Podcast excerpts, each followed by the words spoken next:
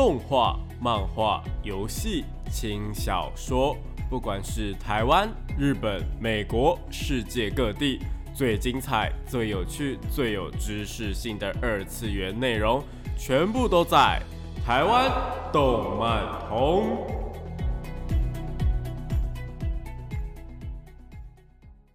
嗨，大家下午好啊！欢迎来到台湾动漫通的节目现场，这边是复兴广播电台，台北、台中、高雄 AM 五九四，台中 FM 一零七点八，我是你们的主持人点播 B B，可以叫我 B B 就好哦。脸书搜寻电波 B B 就可以找到我以及相关的节目资讯。因为这礼拜啊，鬼门即将开启，所以上礼拜跟大家聊了几部恐怖漫画，不知道大家有没有提起呃兴趣呢，或者是有被吓到呢？应该还好吧，毕竟就是只有我的声音，也没有跟大家讲什么太逼真的鬼故事。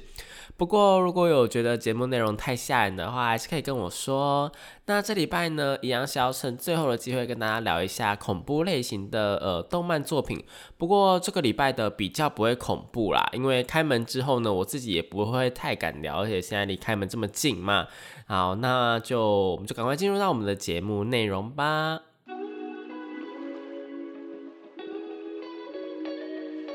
少年少女、热血感动、悬疑推理、恐怖血腥、寓教娱乐、恋爱放闪、BL GL，各式各样的动漫作品推荐，全部都在动漫推推。欢迎来到动漫推推的时间。那这个单元呢，主要会跟大家推荐一些国内外的优良的动漫作品，也有可能是游戏或是轻小说，都是有可能的哦。那今天呢，跟上次一样要来聊恐怖作品，但我想大家应该从上一次的介绍中都知道，说恐怖作品并不等于说是灵异作品，比较多是那一种呃，就是惊悚啊、逃生的作品，所以会害怕灵异类型的，千万不要因为我提到鬼门就不敢听下去喽。那上礼拜我们聊过寻找身体、跟国王游戏，还有巨熊列岛等等的嘛，其实都是比较偏向于逃生类型的作品，就是想要进。呃，想尽办法的活下去啊，然后去解出谜团，而不是跟鬼魂对抗。那今天的第一部作品呢，先来一点比较轻松的，它的分类是在恐怖漫画啦，但我自己觉得是比较偏悬疑推理。那这部作品呢，就是《狼人游戏》。我相信听到《狼人游戏》，大家应该就懂我在说什么了，因为《狼人游戏》呢，就是我们俗称的狼人杀。这也是为什么我会说它比较偏悬疑推理，因为可能呃我们都熟悉狼人杀是在玩什么了，所以理论上来讲呢，就比较不会感到恐怖。不过大家要想的事情是，如果哪一天狼人游戏真的上演，而且是真的会出人命，那是真的还蛮恐怖的诶。那今天要介绍狼人游戏呢，就是这样的一部作品。故事呢是在叙述女主角跟一群同校的学生。大家都突然被抓到一栋房子里面，接着广播声突然响起，要大家开始玩狼人游戏。第一次的规则呢是狼人有两只，要在深夜的时候杀人。有一个预言家可以在晚上的时候占卜其他人的身份，其他人呢全部都是村民，不能够在深夜的时候走出房间。在晚上八点的时候呢，大家必须要聚集到大厅投票，票选出觉得谁才是真正的狼人。被投票出来的那个人呢将会被处刑。除此之外呢，除了狼人杀人的时候，其他时候并不能够有暴力行为出现。也不能够随便走出去这一栋房子，基本上就是撇除掉所有现实中你可能会呃想到的困难，让大家能够方便的去玩狼人游戏的规定。另外呢，每个人的脖子上呢都会有一个项圈，项圈可以做到像是狼人要杀人的时候呢，帮忙限制要被杀的人，或者是呢在违反规定的时候警告违反规定的人等等。大家可以想象成是真的在玩狼人杀，只是如果输了的话，就真的必须要付出性命。有趣的事情是，虽然看似被抓来的人呢，这都是毫无关联的，但其实每一个人呢，都曾经被在场的另一个人伤害过。可能是直接伤害，也有可能是间接伤害，像是可能有人发生车祸，从此不能够再踢足球，犯人就在现场，或者呢是被诬陷成电车痴汉等等。每个人呢都有一个这种被伤害过的对象，来让整个游戏呢增添更多的仇恨值，让人更加的害怕。那这部漫画好看的点在哪里呢？好看的点呢非常纯粹，就是呢在看别人玩狼人杀，呃猜忌来猜忌去而已。如果你们曾经在电视上面看过那些明星在玩狼人杀的话，应该就懂我在说什么了吧？每个人呢都有机会发言，每个人呢都有机会做出行动。彼此之间呢，互相分析对手的身份的可能性，分析对方呢为什么要这么做的意图，接着呢再跟大家分享说为什么觉得谁谁谁会是什么身份。不过在分析别人的身份的时候呢，有自己也有可能会被怀疑。如果太会玩的话，搞不好会被误认成是狼人在推卸责任，或者是想要陷害别人的时候，反而说错话被对手给怀疑。但是如果什么都不说的话，也是有可能会被怀疑的哦。不过呢，这部狼人游戏好看的点其实是第二局开始的时候，因为第一局的故事啊是从村民的视角呈现的。但是第二局开始呢，故事的视角会开始带到狼人的视角。抽到狼人呢，会用什么样的感觉开局？抽到狼人晚上的时候呢，该怎么行凶？抽到狼人呢，该怎么样去隐藏自己的内心？我自己个人认为，第二场游戏呢，比第一场游戏刺激多了。而且呢，如果你是会玩狼人杀的听众朋友的话呢，第二场游戏跟第三场游戏还会新增更多其他的角色。像是灵媒师啊、共生者啊、守卫、狐狸等等耳熟能详的职业，我觉得还蛮有趣的。不只是增加了游戏的可看度，而且呢，也让整个剧情更加的丰富。不过这部作品的逻辑性并没有到非常好。如果你是狼人杀的高级玩家，可能会觉得说他们怎么会这样子玩？他们怎么会没有想到那些东西？不过，算跟游戏换位思考，感觉没有什么用处。但如果你们想想看，自己某一天突然被抓到某一栋大楼，然后你都不知道在哪里，眼前的同同校同学呢，突然脖子就被项圈给切断了，在你的眼前鲜血淋漓，第一次看到人在你眼前死掉，我相信大家应该都没有办法好好思考吧。而且呢，这并不是单纯的游戏而已哦。狼人杀啊，有的时候可能会有那种就是牺牲小我完成大我的操作出现嘛。但是当发生在现实生活中的时候，你可是没有办法这样子做的，因为当你死了的话，你就真的死掉了。如果将这一点考虑进去的话，我想冷静思考应该不是那么容易可以办到的。而且如果你是狼人的话，还要演得一脸人畜无害的样子。我觉得各种方面来讲，当狼人杀呢变成了真实的游戏，真的还蛮恐怖的。不过幸好这部漫画并没有太过恐怖的画面出现，有的呃大部分都只是比较凄惨的死亡画面而已。严格说起来，这部作品的故事比较适合用小说的形式来呈现啦。使用漫画呈现的时候，许多有趣或是充满想象的画面，都会跟呃你自己脑海中的画面不太一样。不过，我个人还是蛮推荐大家这部狼人游戏的。总共玩了三场游戏，推理中呢带点恐怖，还蛮适合在夜晚的时候一个人观看的。那第二部作品呢，则是我个人超级喜欢的一个题材。这一部作品呢，就是《末日的魔法少女》。大家以前啊，听到魔法少女，应该都会觉得是那种穿着轻飘飘的服装，身上的颜色啊，都是那种淡淡的马卡龙色系。大家长相都可爱可爱的，身边会跟着一只可爱的可能精灵啊，或是宠物，来告诉你应该要做些什么事情，充满青春、爱情跟成长的故事。不过，自从《魔法少女小圆》这部作品问世之后，大家对于魔法少女总会有一点点莫名的害怕，因为魔法少女可能就只是一个包着可爱外表的恐怖东西。那今天这一部《末日的魔法少女》呢，则是更进阶的概念。《末日的魔法少女》故事开头呢，是非常正常的校园生活。打打闹闹啊，同学们开玩笑来开玩笑去的。男主角呢，看到校园中人见人爱的校园女神，接着回到班上上课。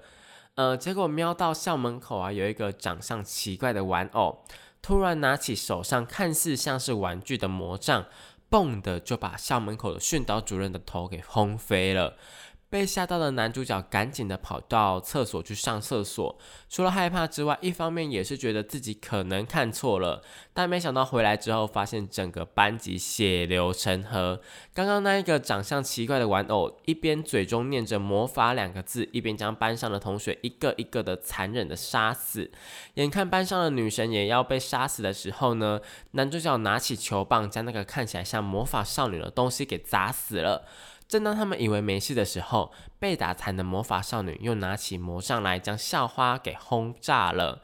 呃，这时候男主角才发现这些东西似乎根本就杀不死，只能陷入无限的逃亡当中。而且更让人绝望的事情是。刚刚被魔法少女给杀死的人们，竟然全部都复活了起来，但是却是变成了像是僵尸一样的东西，嘴巴也是念着魔法，朝着主角袭击过来。被恐怖的魔法少女给袭击的末日生存故事正式揭开序幕。那这部作品呢，将魔法少女这个概念转化为一个恐怖的代名词。任何魔法少女呢，都不是我们认知当中的魔法少女，而是一个一个看似玩具一样的玩偶，手里拿着各式各样的魔杖，施展着各种不一样的魔法，有喷火的，有爆炸的，有发射奇怪射线的，各式各样的魔法都有。但不变的事情是，这些魔法全部都是用来杀害人类的。但到底为什么会突然凭空出现这些魔法少女？又为什么他们要追杀人类呢？这个谜团的解答呢，将会非常出乎你们的意料。那这部作品好看的地方在哪里呢？除了刚刚的谜团之外呢？呃，一般逃生作品我们常看到的，在逃生的路上结交不少的伙伴，然后失去更多的伙伴，让他们领便当，在意想的不到的地方发现更大的谜团。这些呢，呃，都是会一一出现的。那找到方法可以对付魔法少女，又或者是发现伙伴其实可能隐藏着什么秘密等等，也会出现。更有趣的事情是啊，作品当中会出现可以操控时间的魔法少女，她的魔法并没有杀伤力，但是取而代之的是会让你来到一趟时间的旅行。这部作品开始的时间呢是二零一二年，也就是预言中的世界末日。但是时间呢会不停的跳来跳去，有的时候并不是主角移动，有的时候呢是身旁以前的人，呃，或者是未来的人会出现。时间呢，从十年前、二十年前到十年后、二十年后，总共呢横跨至少半个世纪。每次跟动呢，时间都会产生不一样的平行时空，这一点让整部作品瞬间提升了一个档次。大家要知道，说很多作品使用时空跳跃或是平行时空的理论呢，都会用的还蛮糟糕的，有可能会出现不少的时空悖论，又或者是呢从根本上设定就有问题。但是这一部《末日的魔法少女》并没有这种问题出现。虽然因为问呃时间轴会变换来变换去的，让你呃会一时搞不清楚说到底是哪一个时间线发生了什么事情，又或者是为什么那个时间点会发生这种事情这样子，但是只要静下心来慢慢研究，就会发现各种奥妙的设计，所有时间的因果关系都是有道理的，彻彻底底的让这一部作品呢晋升到下一个境界来。那除此之外呢？这部作品在角色的刻画上面非常的自然，并没有那种就是刻意的剧情杀，也没有那一种纯粹的正义。什么意思呢？就是并不会出现那种呃少年漫画常出现的主角一定要怎么样，比方说主角一定要热血啊，一定要会舍身救人，一定要做一些主角该做的事情，这些呢都没有。配角也没有那种就是一定要怎么样的感觉，所有的人都是命悬一线，好像随时下一秒就会领便当一样。遇到真的应该要放弃的事情的时候，还是会放弃。就算主角是主角啊，他的内心也是会拥有黑暗面的。那就算是很差劲的，看起来呃很黑暗的配角，很渣的配角，可能也会有某一种的坚持。这些描绘呢，都让这些角色本身更加的立体，更加的贴近真实的人性，也就会让你自然而然的爱上这些角色。而且各式各样的角色都会有，不管是高中生、大学生、呃小学生、幼稚园、爸爸妈妈、军人等等。只要是你想象得到的角色呢的职业，多多少少都会带到，也更增添了末日的时候，你并不能够呃去选择自己逃生的伙伴，而只是一群刚好都一起幸存下来的人罢了。而从这些人当中呢，又会诞生出不一样的友情或是爱情，尤其是爱情的部分，在这一整部作品里面描述的，我觉得相当好。不管是对于怪人的英雄崇拜啊，又或者是绝望当中的爱情约定，甚至是从小到大都不曾改变过的心意，以及为了爱情什么事情都做出得出来的绝望。那关于爱情呢？虽然并没有深刻的去描写角色的内心戏，但是在这样的题材下面，却能够透过呃各种画面以及剧情，让观众自己体会到嗯角色之间的爱情。我觉得不只是没有拖到时间，更增添了剧情的节奏感。另外，末日逃生的感觉啊，只会到故事的中段而已。故事后半段呢，开始剧情就一百八十度的大转变，从末日逃生呢，变成了对抗邪恶的命运。主角等人呢也会获得一些力量，可以去进行反抗。整个故事呢会变得更加有深度。那讲到这边呢，我们先休息一下。虽然是农历七月鬼门开的日子啦，但同时啊，在日本呢，七月也是各种庆典举办的日子哦。想到夏天的动漫，就不能够错过烟火大会。来听一首充满夏天祭典感觉的歌曲。转生成史莱姆的日记的插曲，由主角利姆路所演唱的《由于哈娜比》。欢迎回到台湾动漫通的节目现场，这边是复兴广播电台台北、台中、高雄 AM 五九四，台中 FM 一零七点八，我是你们的主持人点播比比。刚刚那首歌呢，是上一季的动画《转生成史莱姆日记》的插入曲，由主角利姆路所演唱的《由于哈娜比》。那出现在动画的第五集夏日祭典的时候，是不是听了让人觉得非常的高兴呢？至少我自己在听这首歌的时候，身体呢是会不由自主的摇摆起来，想到各种开心的事情。但开心完之后呢，我们还是要回到我们恐怖动漫的主题。那刚刚提到了末日的魔法少女，虽然刚刚介绍起来感觉一点恐怖的感觉都没有，但它确实还是被归类在恐怖漫画，因为里面还是有着各种心理扭曲的黑暗面，以及动不动就领便当的血腥画面。不过这类型的漫画因为太非现实，反而不太会让人家觉得有恐怖的感觉。不知道大家会不会有这种感觉？呃，我之前在提到都市传说的时候，也有提到说，就是有些东西它就算不太恐怖，但只要它有一丁点是真实发生的，或是有可能会发生的话，那我自己本人就会害怕的要命啦。但如果是这种超级非现实的恐怖作品，反而就是一点都不让人家觉得害怕啦。嗯，我觉得如果你想要看到那种充满复杂设定，你必须要认真看才看得懂里面在演什么，又或者是想要看到呃比较比较少见、比较新鲜的设定的话，都可以看看这一部《末日的魔法少女》哦。那接下来要介绍的另一部呢，跟上一部作品算是姐妹作，同一个作者，而且世界观也有部分的重叠，我觉得。可以把它当成是呃，就是系列作来看呐。那这一部作品呢，就是《魔法少女网站》，只不过《魔法少女网站》并不是末日类型的作品，比起上一部作品那种直接显现出来的恐怖啊，它更加贴近于说呃，在描写人性的黑暗面。《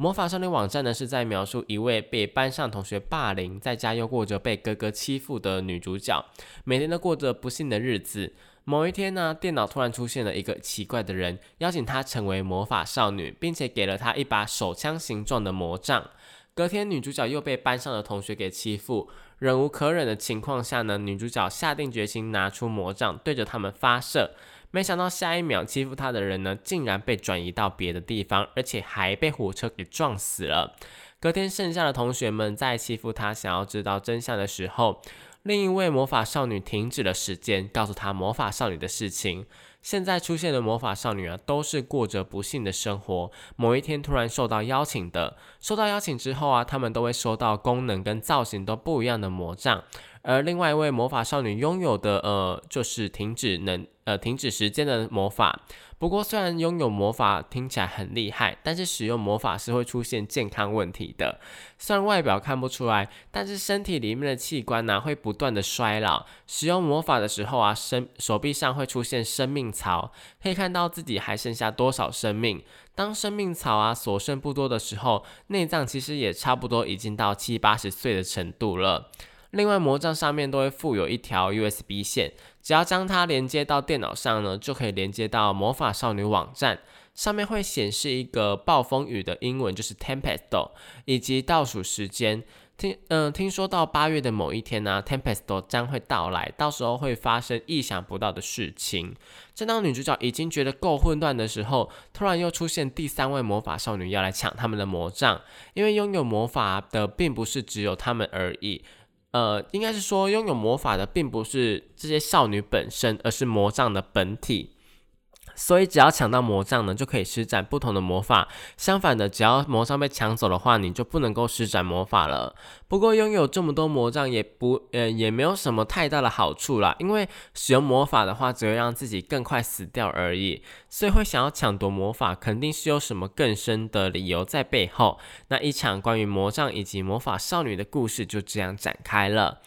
老实说，在这整个故事的。呃，最可疑也是最恐怖的，应该就是一开始出现的魔法少女网站了吧？因为魔法少女网站出现的负责人真的长得太诡异了，就像是戴了一个面具一样，有一种就是你嗯你说不出来的恐惧啦。打个比方来说，就是呃夜晚的麦当劳叔叔，或者是其他任何的小丑在夜晚出现，明明就不是带有恶意制作出来的，但这夸大的五官跟他们的长相跟他们。配色还是会让人家觉得说有一点点害怕。另外，明明教给大家魔杖的时候，都是说要帮他们呃脱离不幸，但为什么使用魔法的时候，却反而会让自己的寿命减少呢？这其实是一个非常吊诡的事情哦。那这一切的一切呢，都牵扯到 Tempest 这件事情。随着更多的魔法少女出现，以及更多的魔法少女网站负责人的出现呢，世界将会开始产生变卦，而主角他们也将要做出相对应的行为。那老实说了，这部魔法少女网站呢，画面上来讲真的不会太恐怖，血腥或是黑暗的画面呢，比起刚刚那一部末日的魔法少女好太多了。也或许是因为这样，所以魔法少女网站虽然跟末日的魔法少女好像是差不多时间开始连载的，但是魔法少女网站的人气比较高，接受度也比较高，而且也已经动画化了。不过如果你要说哪一部比较好看呢？呃，末日的话，就如同刚刚所说的，就是比较偏向于剧情类，非常精彩的，在各种的呃世界观以及细节设定上面。那魔法少女网站呢，则是着重在角色的内心变化上面。呃，两部着重的重点不太一样，但是又是差不多的黑暗设定，两部都会让人家觉得非常的有趣。或许是因为作者同时想要讲述两个不一样的重点，但又没有办法塞在同一部作品里面；也或许是脑中呢同时出现了这两部作品。但不管怎么样，只能说作者啊对于魔法少女真的是有一个呃还蛮特别的见解，就是跟往常的魔法少女完全不一样。我个人还蛮喜欢这样子的呈现的。那这两部比较特别的魔法少女，就是推荐给大家。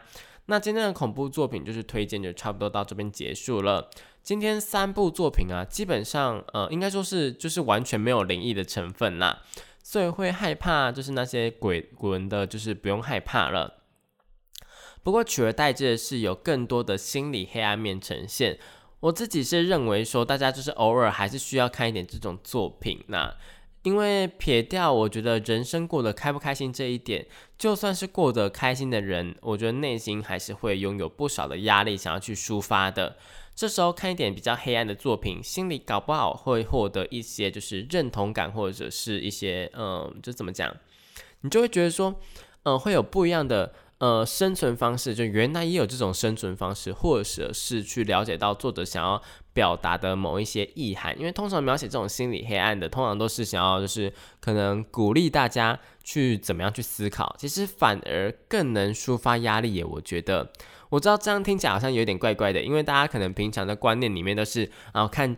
新闻上面都会报说，哦，看你看什么作品就会被什么作品影响，你看暴力的作品的话就会被被影响，变也变成一个暴力的人。但其实完全就不是这么一回事，就是。当然，就是看作品，当然是会有一点点受到影响，但是并不会说你因为看了什么东西就变成什么样的人，或者说是去做什么样的事情，其实并不会这样子的。就跟偶尔压力很大的时候，呃，其实我们并不会想要听到鼓励的话一样。看这些黑暗的作品，有的时候其实是好事，有的时候太正面的想法反而会造成就是别人的心理负担。我相信，如果到了大学或者是出了社会之后，应该都能够了解我刚刚所说的那些话。这时候，不管你是要选择看一些比较阴暗的作品，又或者是要唱唱歌啊、跳跳舞，什么都好，呃，就是找一个能让你舒服的方式，可以去舒压就好了，并不需要强迫自己去振作起来，也并不一定要真的去吸收什么正面的想法哦。我觉得找到自己舒服的生活方式才是最重要的。不过前提是不要造成别人的困扰啦，就是你呃舒服的生活方式，但是你不要造成别人的困扰。你当然不能够去，呃，因为说哦，因为我我这样做会让我比较舒服，所以什么你可能要把呃把你手上的钱交给我什么之类的，这种事情就是不不可以发生，就是任何违法乱纪的事情，我们都是不可以真的去做的，就是只能够呃在不打扰别人的情况下面呢，来让自己的生活更加的美好。好啦，可扯远了，只是想跟大家就是说，偶尔看看这种就是描写心理黑暗面的作品呢，其实我觉得。反而能让自己的心情更加的愉悦啦，好不好？推荐给大家。那我们就听一首歌，接着进入下一个单元吧。将想说的话送到你的心坎里，超时空放送。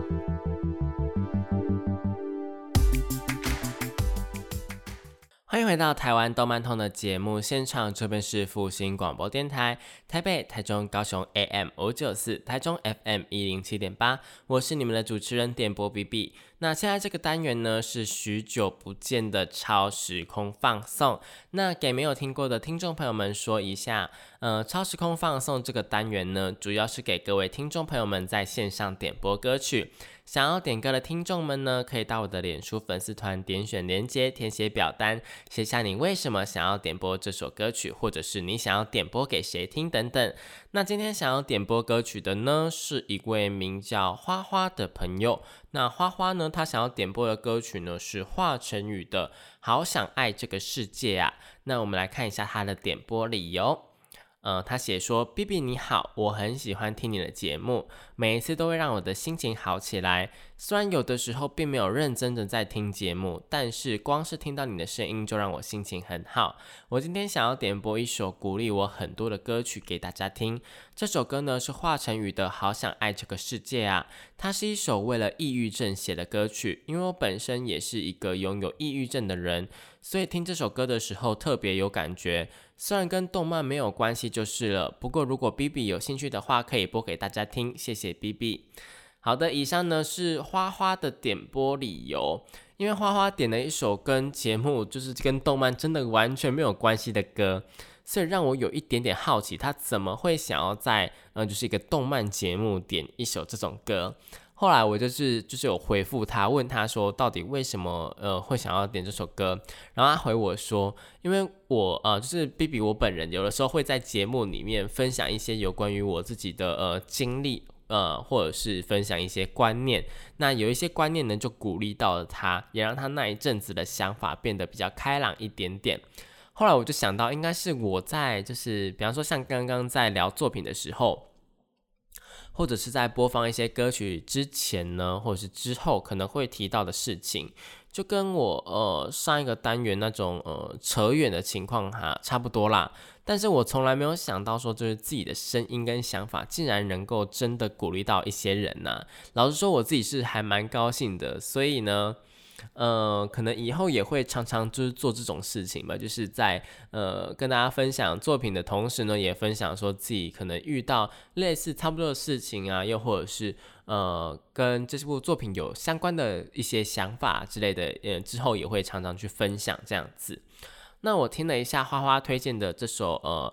华晨宇的《好想爱这个世界》之后呢。发现这首歌真的蛮有意义的。我查了一下资料，就是除了歌手呃花花呃华晨宇本人呢是为了抑郁症的人写的这首歌之外，其实也是想要写给他自己的歌。那有趣的事情是我刚刚不是把呃歌手念成花花吗？因为华晨宇他的绰号呢也是花花。点歌的花花，该不会是以为就是我请大家填写姓名那里要是要填歌手吧？应该是没有啦，应该就是只是一个单纯的嗯绰号，或者是因为太喜欢华晨宇，所以也把自己叫成花花吧。嗯，好，我们就不推测花花他的想法了。好，我们回到歌曲上面，这首歌呢是华晨宇要写给抑郁症，但同时也是写给自己的歌。歌词里面充满了就是各种呃比较彷徨的歌词，就是那种不知道自己在哪里，嗯，想要离开，但是又不知道该怎么办，那不知道什么时候才能战胜等等的话，一句一句的情感都表达的很慢，嗯，好像说就是我虽然我很彷徨，但是我的内心还是有那么一点点的不想要放弃的欲望。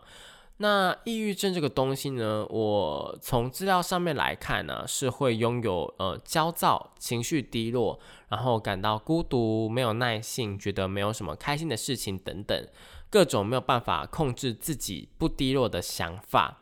就是你没有办法去强迫自己开心起来。不过，因为我并没有抑郁症，也没有患有抑郁症的朋友，所以可能理解并没有到那么深就是了。如果有任何说错的地方，请见谅啦。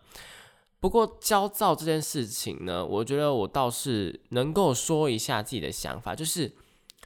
我可能，嗯，就是我自己也没有去检查过了。但是焦躁这件事情，我自己认为并不是字面上就是大家可能普遍理解的焦躁。因为呢，大家可能普遍理解的焦躁是那一种，就是啊，我事情做不完，然后我很急，我很急，我很急，我什么事情都想要做好，但是我做不好，所以我很急，我很急，我很急的那种想法。呃，当然焦这边的焦躁也是有一点点那种成分，不过这边的焦躁更像是你没有办法去控制自己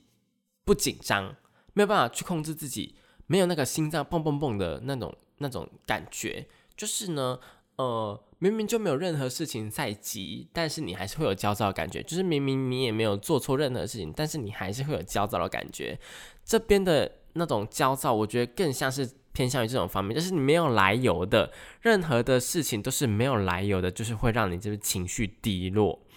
嗯。对啦，我自己的理解是这个样子。经过一些看的一些资料之后啊，再回头听华晨宇的这首歌，确实感受是有比较深一点点。因为歌词里面描述的各种情形啊，就跟刚刚提到那些症状，也我觉得是还蛮符合的啦。有的时候我们并不了解，就是精神疾病的患者的痛苦。只会去跟他们说，呃，你就不要这样想，你就不要有这种低落的想法，你要过得开心一点，你要想办法让自己过得开心一点，去做一些开心的事情，或者是你要呃打起精神来等等的，自以为是的在鼓励他们的话，但是殊不知，其实这些话对他们来说，可能都是一种伤害啦。因为精神疾病的产生，并不一定是他们发生了什么难过的事情，有的时候真的就是身体状况，比方说像是荷尔蒙或是大脑可能有一些损伤，导致他们产生这些没有没有来由的呃情绪低落的问题，而且成因也不会只有一个而已，就是他们可能真的也有碰到什么难过的事情，呃，通常都是很多种原因导致精神疾病的产生呐。但是不管成因是什么，都不会是一句鼓励的话，一句说什么“呃，你可以的，你办得到”就会去痊愈的事情。所以大家不要再无脑的一直对不管是忧郁症或是抑郁症等等的患者说那些话了，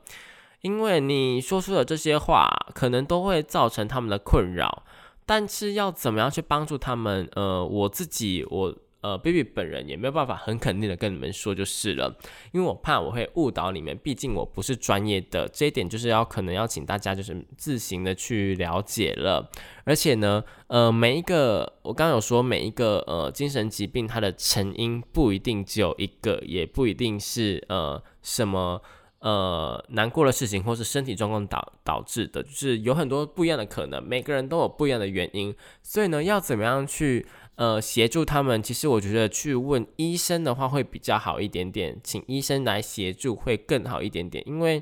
可能这个人他适合用这种方法去解决，但是可能另外一个人就不适合这种方法去解决，只会导致他的呃症状更严重而已。其实，呃，精神疾病是一个还蛮大的范围的，嗯，所以我觉得说大家就是不要自行的去呃自以为是去鼓励，我觉得是最重要的啦。好，那我们回到歌曲的部分，这首《好想爱这个世界》啊，我觉得不只是表达出就是呃抑郁症患者所遇到的困难，也在歌曲的最后让大家获得了一个救赎的感觉。我认为确实是一首好歌曲，同时也让我呃蛮感动的。那我在节目中呢也曾经播过跟他类似的另外一首歌曲，是 Rihanna 的《光是活着就很棒了》哦。光是活着就很棒喽的这个呃这首歌呢，其实我觉得呃更加的就是符合平常人的生活，呃，他就是会在歌曲中面呃里面描述一些呃日常中生活中可能会遇到的事情，像是差点被脚踏车撞到啊，或者是呃有人很生气的跟他说啊你走路要看路啊，你这样子很危险啊。但是呢，偶尔就是会有那么一两天，就是觉得说啊，自己什么都不想做，自己什么事情都办不到。我觉得就算是平常人，应该也都会有这种想法，就觉得说自己，呃，不管做什么都会觉得很疲累，手也抬不起来呀。呃，为什么呃走路的精神都没有？光是呃走路就会觉得说，哦，好累，好累，好累。但是还要还要去工作，还要去上课什么的，会让人家觉得说。哦，我明明就很努力的在生活了，但为什么呃生活还是这么的困难呢？就是每次都会想要试着去努力，但是却办不到，然后在电车上面或者是在公车上面就是会开始哭啊。但是又因为在这种公共场合，所以大家不可能真的哭出声嘛，毕竟大家都是就是大人了。那也因为是大人，所以没有人来帮助自己，其实还蛮理所当然的。不过呢，这个时候。呃，也不能够说能够做些什么事情，就是只能够默默的让自己的心情呃平缓下平缓下来，然后默默的让自己的心情好起来。嗯，其实我在听这首歌的时候，就是会会有很多的想法啦。我也看到还蛮多的那个呃人在歌曲的下面留言说什么。呃，自己在听这首歌的时候，就可能心里面会感觉到很沉重，因为歌词里面写的每一句话都是还蛮生活的，就是还蛮现实的，然后感觉到会让自己呃非常像，就是明明自己的生活也没有什么真的太大的困难，明明跟很多人比起来就是非常幸福了。呃，生活啊，或者是物资上面也不会去缺，但是内心就是偶尔就是真的会感到很空虚、很无力，但是也不知道为什么哦，就是会让人家有一种就是呃，觉得人生不知道是为了什么而活着的感觉，然后就会有一点点想要解脱，或者就是会让人家就是心情低落，但是又不知道这种烦恼应该跟谁说，因为这种烦恼有的时候听起来还蛮。嗯，奢侈的吗？就是你可能是因为生活没有什么乐趣，但是有些人是连生活都办不到，所以有些有时候抱怨这件事情，就会让人家觉得说，嗯，你是不是过得太好？但其实并不是。我觉得任何呃心情低落都是有它的原因，也是都是呃该去抒发的。那歌词里面有更多的就是那种呃。坐在隔壁的女孩啊，会问你说什么？呃，遇到的一群高中生呢，会在那边说什么？这是一些很生活的事情。那最后的最后呢，就是有一个呃，歌词里面就是有一个路人就拍了拍呃自己的肩膀，说呃。你不知道为什么会这个样子，没关系，但是你可以跟我说。然后他默默的听完之后呢，他只回答了一句：“原来是这个样子啊。”然后跟他说了一句：“你很棒哦，光是活着其实就已经很棒了哦。”我觉得这个是还蛮一个呃解脱的方式，就是有时候你没有来由的心情不好，其实并不是想要呃真的获得什么样实质上的帮助，有时候你只是想要